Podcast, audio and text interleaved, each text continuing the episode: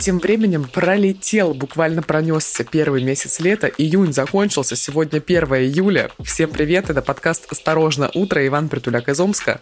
И проносящиеся дни нашей с вами жизни. Был в сериале «Друзья» так сериал, внутренний сериал в сериале назывался он «Дни нашей жизни», «Days of Our Lives», где главным героем был персонаж, которого звали Джо Трибиани, он там был каким-то доктором, не принципиально важно. Здрасте всем. И Арин Тарасова из Красноярска тут напротив меня сидит. Мы сегодня оба в красных футболках, причем таких тайдаем, такие какие-то невыкрашенные немножко. Надо полагать, это в честь того, что у нас очень жарко за окнами, у меня целых плюс 11. У тебя сколько? Плюс 16. О, вот такое суровое сибирское лето. Как прям в анекдоте про девочку и песочницу. Ну что, что хорошего вам расскажем? Да немного мы хорошего расскажем, а вот интересного расскажем довольно много. Российские войска покинули остров Змеиный. Разумеется, у украинской стороны и у Минобороны России разные версии происходящего. ЕСПЧ требует, чтобы Российская Федерация обеспечила неисполнение смертного приговора двум пленным британцам. Центробанк разрешил физическим лицам переводить на зарубежные счета до миллиона долларов в месяц. Ранее ограничение было в 150 тысяч долларов. Ну что, начнем, наверное, с самого интересного и необычного события вчерашнего дня. Украинское оперативное командование Юг заявило, что провело операцию с нанесением артиллерийских ударов по острову Змеиный, где располагались российские военные, и в результате якобы российские военные наспех эвакуировали остатки гарнизона двумя скоростными катерами и, вероятно, покинули остров. Это цитата непосредственно от оперативного командования Юг. Об этом говорится в сообщении. Российская Минобороны информацию о своем уходе подтверждает и объясняет это шагом примером доброй воли. Далее цитата. Тем самым мировому сообществу продемонстрировано, что Россия не препятствует усилиям ООН для организации гуманитарного коридора по вывозу сельскохозяйственной продукции с территории Украины. Также официально российская Минобороны подтвердила следующее. Решение подобное не позволит Киеву спекулировать на теме надвигающегося продовольственного кризиса. Слово за украинской стороной, которая до сих пор не разминирует побережье Черного моря у своих берегов, включая припортовые акватории. Это буквально цитата из сообщений Минобороны из их официального телеграм-канала. Кстати, накануне из порта Бердянска вышло первое торговое судно с зерном. Об этом сообщил глава новой администрации Запорожской области Евгений Болицкий, назначенный российской стороной. Также хочется напомнить, что ранее ООН заявляла о том, что в мире осталось зерна на крайне непродолжительный отрезок времени.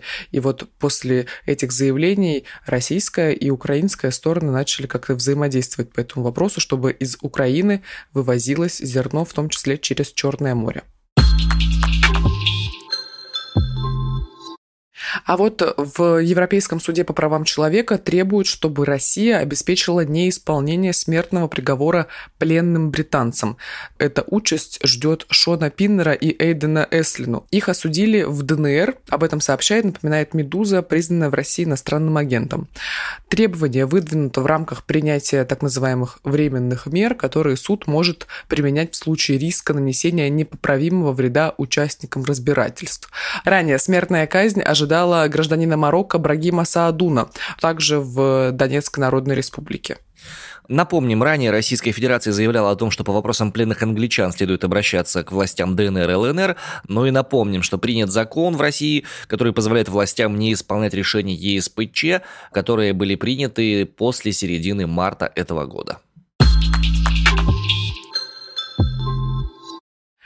Так, ну, кажется, хорошие новости для тех, кто вывозит валюту за рубеж. Центробанк разрешил физлицам переводить на зарубежные счета до миллиона долларов в месяц. Ранее действовало ограничение в 150 тысяч долларов. Стало больше денег в нашей стране? Нет, у меня ощущение, что что-то происходит в Центробанке, о чем мы с тобой не очень понимаем, потому что как будто бы они делают, ну, какие-то нормальные, понятные вещи.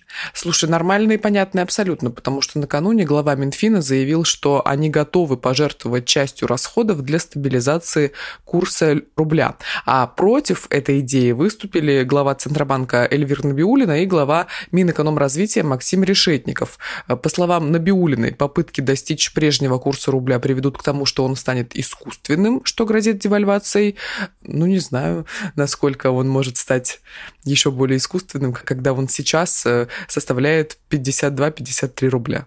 Напомню, как изначально ситуация развивалась по поводу сумм, переводимых за рубеж. Лимит раньше составлял 150 тысяч рублей. Банк России заявил, что его решили увеличить в связи с устойчивым положением на внутреннем валютном рынке.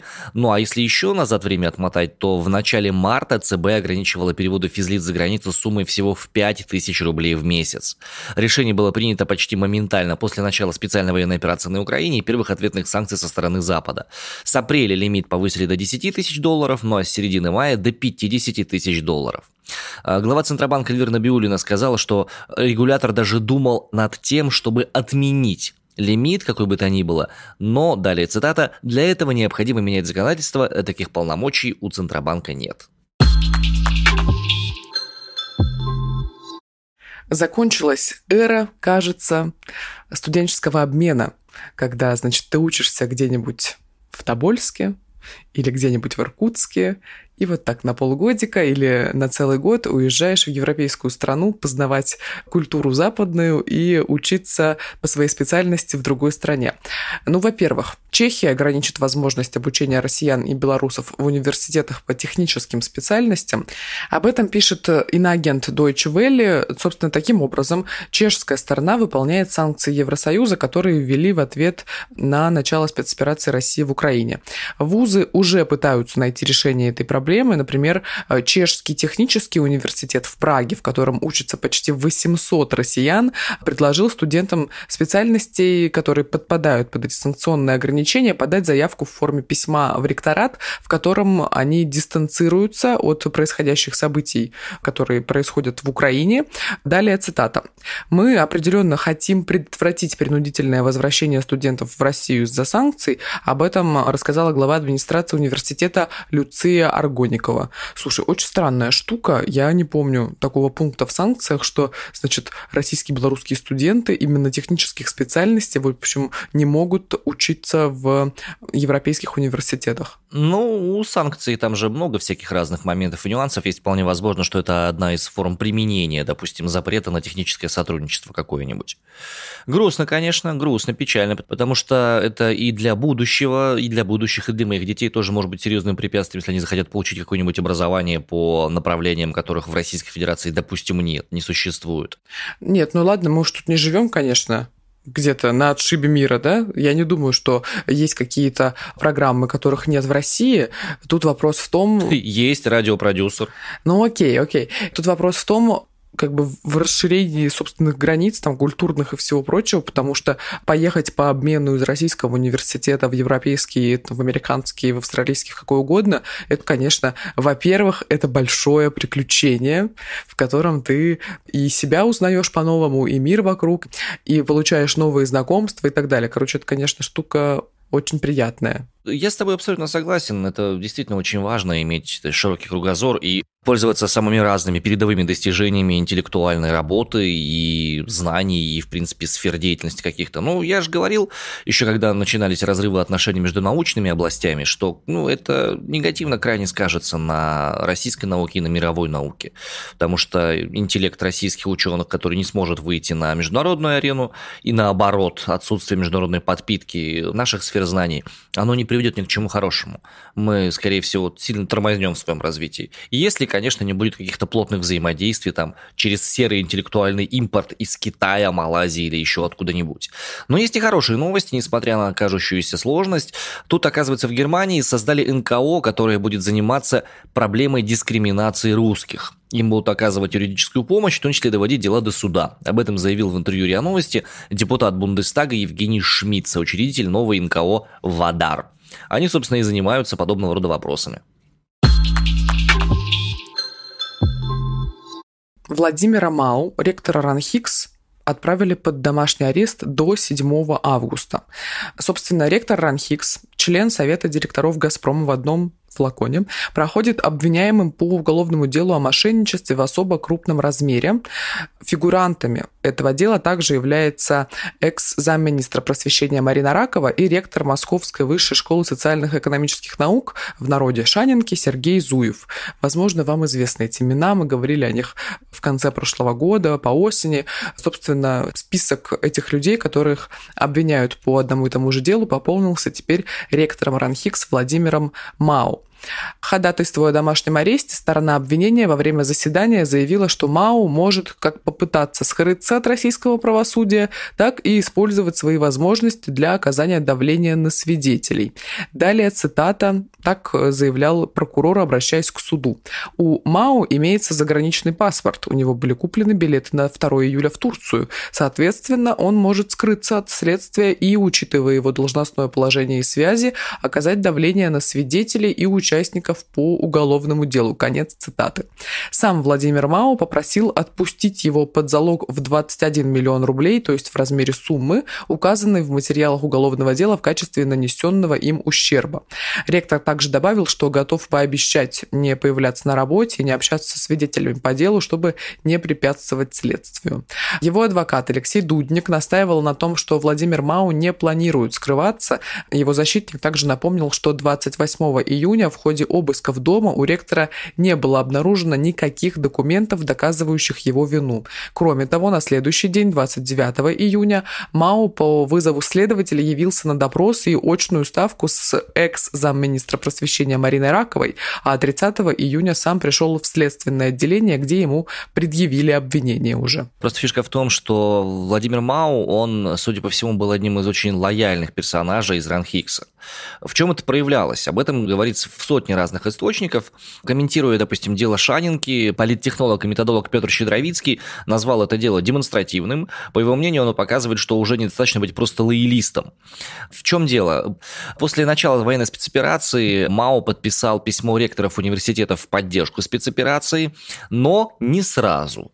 Сначала стояла подпись только проректора Ранхикс Максима Назарова под этим письмом, а потом появилась подпись Мао под этим самым обращением. Более того, Мао участвовал в разработке двух программ, которые являлись одной из основ предвыборных кампаний Владимира Путина. Он был советником Путина 12-15 лет назад, э, об этом говорит э, Константин Сонин, бывший проректор ВШЭ и профессор Чикагского университета. И вообще начинал свою деятельность, карьеру правительственного экономиста он в кабинете Егора Гайдара. В 2000 году он стал одним из авторов экономической программы Владимира Путина, который заступал на свой первый срок. Напомню, тогда в создании этой программы участвовали и Герман Греф, и Евгений Ясин, и Алексей Улюкаев. Ну и вообще очень интересная штука. Сам же Ран Хикс, он же по большому счету кузница кадров для российской власти с 2010 года, как минимум. Вся гражданская бюрократия на каком-то этапе своей карьеры, она проходила через Ран Хикс, и в Ран Хиксе находится так называемый Центр подготовки губернаторов. Об этом рассказала Екатерина Шульман, бывшая преподавательница вуза, признанная в Российской Федерации иноагентом. Вот вроде как Бэтмена начали показывать в части российских кинотеатров, но все равно, кажется, будущее у кино в России, я имею в виду кинотеатр непосредственно, незавидное. И есть ли оно вообще большой вопрос? Судя по всему, будущее это незавидно, потому что число российских кинозалов сократилось на треть. В начале июня количество кинозалов, которые показывали хотя бы один сеанс за сутки, упало на 36%. Сейчас функционирует, ну, короче, почти 3600 залов по всей стране по сравнению с 6 тысячами кинозалов в начале года. Об этом пишет коммерсант со ссылкой на данные Ассоциации владельцев кинотеатров. Все меньше и меньше используются кинозалов из-за сокращения контента. Напомним, с марта студии Universal, Warner Brothers, Disney, Sony и Paramount прекратили прокат в России. В итоге, в большинстве случаев кинотеатры закрывают, часть помещений в будни открывают в выходные, но некоторые залы вообще не используются на протяжении трех месяцев. Российские релизы не собирают достаточное количество трафика. Кроме того, по данным ВК, с 30 мая по 5 июня выручка кинотеатров упала на 63%, а посещаемость на 57%. И это, конечно, трагичные для индустрии новости по той простой причине, что при отсутствии окупаемости, ну, как бы само собой, что эти помещения будут переоборудоваться под пятерочки, под э, быстроцены, низкоцены и про все остальное. О боже, я не могу себе даже представить, как э, как в здании кинотеатра может разместиться пятерочка. Но я что хотела тебе предложить? Игру. Значит, э, я тебе говорю название фильма, который сейчас идет в кино, Угу. а ты предполагаешь, о чем он, и пошел бы ты на него или нет. Давай. Вот, например, уже довольно долго в российском прокате есть фильм «Одна». Одна. «Одна». Хм. Одна. Биографический фильм Аллы Борисовны Пугачевой. Ну, во-первых, это ужасы. Но я не вижу противоречий. Это ужасы. Вот недавно в сторис у знакомой видела, что она сходила, и как-то ее прям это так очень сильно впечатлило. Короче, сюжет э, такой. 24 августа 81 года молодожены Лариса и Владимир ступили на борт самолета, следующего рейсом Комсомольск на Амуре-Благовещенск. Уже страшно. За 30 минут до посадки гражданский борт Ан-24 столкнулся с бомбардировщиком ВВС СССР и развалился на куски на высоте больше пяти километров над землей. Что за жуткая Выжить антисоветчина? не должен был никто. Видимо, кто-то выжил. А, ну одна. Одну, да, логично, одна. Не, ну смех смехом, но про это событие действительно писали. Это один из уникальных случаев, когда человек, упавший с огромной высоты, бортпроводница, по-моему, там, да, она а, выжила, отделалась очень тяжелыми травмами, но при этом выжила и даже продолжила свою карьеру. Да, я слышал про эту историю, это уникальный совершенно случай. Из него сделали хоррор, елки, ну интересно. Наверное. Ну, идет еще паранормальное явление. Видимо, там какая-то 35-я, ну, не знаю, 80-я часть. Вот. Ну и прекрасное, прекрасное кое-что, на что бы я сама пошла. Три кота и море приключений. Ой, безусловно. Э, Я прям за, да. А я тебе рассказывала, я тебе рассказывала, что я работала в свое время аниматором и была карамелькой. Карамелькой. Ну, это Три вот кота, три три хвоста.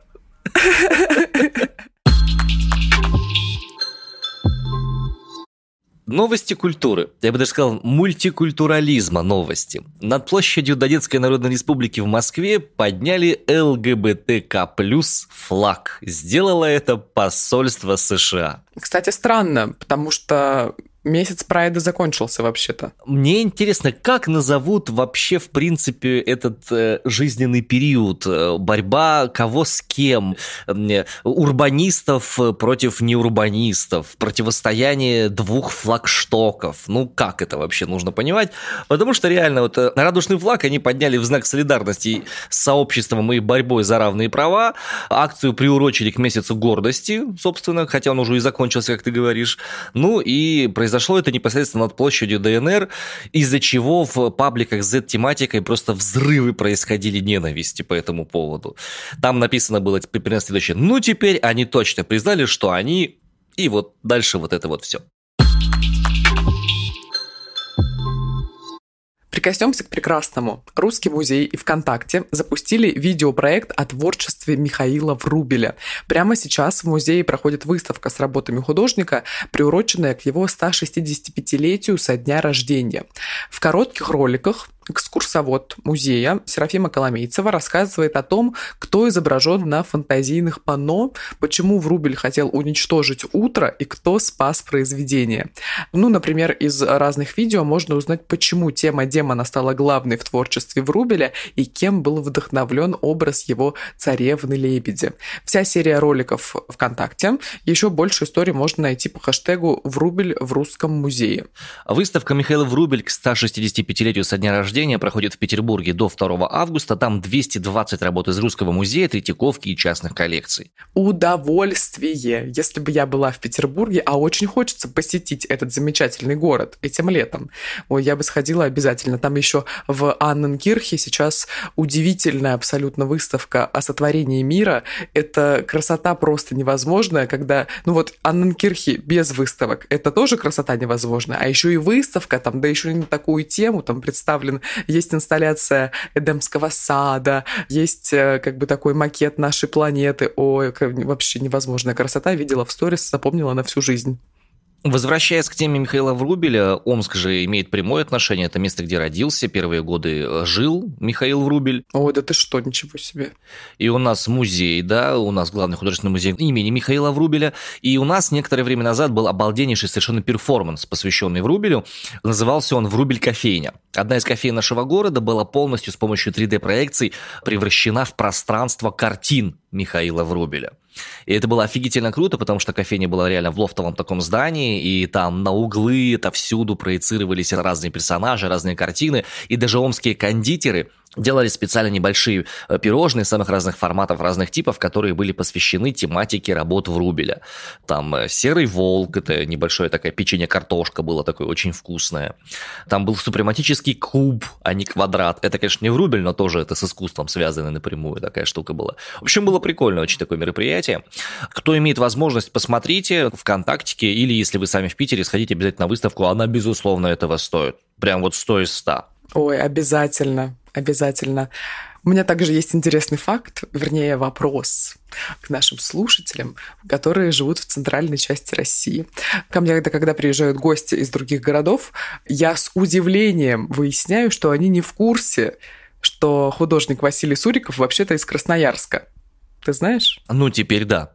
Я не задумывался об этом, к сожалению, никогда. При всем уважении, Суриков не мой любимый художник. Уволен. Кто? Суриков? Не смог, не справился. Я больше, знаешь, по извращенцам типа Андреева, там вот это вот все. Кандинский. Ну и Малевич, конечно, да. Шагал? Нет, шагал нет. Мне нравится супрематизм, искренне. Я его понимаю, по крайней мере. И это круто. Ну и последняя, последняя капля искусства в этом выпуске. Ваня, я не могу тебя отпустить без очередного стихотворения Данила Хармса. Вчера я тебе его читала за эфиром, кусочек про галку. Давай, давай, да? давай. давай. И сегодня новое. Я сегодня лягу раньше. Раньше лампу погашу, но зато тебя пораньше разбудить меня прошу. Это просто удивление, как легко меня будить. Ты поставь на стол варенье. Я проснусь в одно мгновение. Я проснусь в одно мгновение, чтобы чай с вареньем пить. Божественно. Предлагаю сделать это девизом моей семьи. Господа, варенье у нас для вас, конечно, не всегда бывает. Иногда бывает повидло. Много. Да? У меня бабушка на даче, с дачи, вернее, таскает уже просто какие-то невероятно огромные мешки жимолости. У нас уже появляется свежее варенье. Слушай, ну у меня на участке растет преимущественно редиска, морковка и помидоры. Из них варенье получается так себе откровенно. Вот. И мята еще там есть. Как бы то ни было, новости, которые вы слышите каждое утро, специально отбираются специально отобранными людьми. Мы внимательно исследуем новостные пространства и ищем, каким образом можно по ним перемещаться, чтобы вы максимально точно могли простроить свой интеллектуальный маршрут на день будущий. На связи с вами были Арина Тарасова из Красноярска. И Иван Притуляк из Омска. Всем приятного дня, хорошего чаю со вкусным вареньем. Ну и давайте держаться друг друга, потому что за что держаться, как не друг за друга, по большому счету, в сложившихся ситуациях. Любим, целуем, обнимаем. Из Сибири всем большой привет. Пока. Пока.